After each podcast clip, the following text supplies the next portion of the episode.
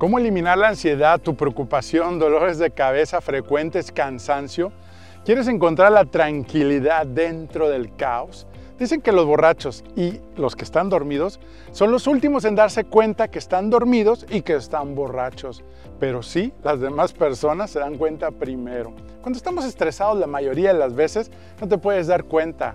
Crees que es una forma y estilo de vida y que así debe de ser. Y no, no nos damos cuenta, amigos. Según las estadísticas médicas, se está volviendo la segunda incapacidad del mundo del ser humano. El estrés te puede enfermar y no solo eso, te puede matar. El estrés viene de un pensamiento, de una preocupación acompañada del miedo, después se convierte en ansiedad y si continuamos se convierte en estrés. No solamente se trata de ser positivo, busca tu motivación, ánimo. Si el cortisol lo traes en el cielo, es el que te dominará tu mal día y te traicionará. Dentro de nosotros nos acompañan diferentes neurotransmisores responsables que producen nuestra felicidad, satisfacción, el amor. Pero también está el cortisol, nuestro gran amigo, el estrés, una energía negativa que te hace luchar o huir. Además, inyecta los músculos una rigidez para estar listo para pelear. Aumenta el ritmo cardíaco.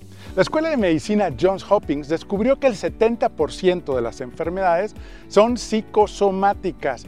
¿Qué significa eso? La palabra psique significa la mente y soma es el cuerpo. El origen no se encuentra en una causa física. El origen comenzó acá en la mente como la colitis, gastritis, insomnio, alta presión, ansiedad, depresión, hasta puedes perder la vista, un tipo de cáncer, fatiga crónica, colesterol alto. ¿Te suena familiar? A mí sí. Cuando una persona fomenta pensamientos negativos y la mayoría de algunas personas incómodas en nuestras vidas, estos se manifiestan en el cuerpo. Los pensamientos curan o envenenan al cuerpo. Hoy es un buen día para voltear a ver arriba, al cielo, para liberarte los pensamientos venenosos y tome los pensamientos de amor. ¿Y cuáles son los cuatro químicos internos que son los responsables por todos los sentimientos de satisfacción, de amor, felicidad? Endorfinas. Cuando ejercitamos, producimos las endorfinas. Te sientes fantástico y sobre todo cuando sonreímos. Y cuando reímos a carcajadas al grado que te duele el abdomen, fuimos creados para sonreír. La dopamina está relacionada con sentirnos motivados, ese esfuerzo y recompensa. Cuando estableces metas y las logras, es tan buena como tan peligrosa, ya que la dopamina crea la adicción al celular, al alcohol, al placer de la comida.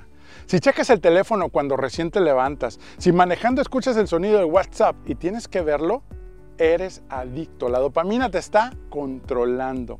Las siguientes dos son los que hacen que una sociedad sea grande y que hagamos familia.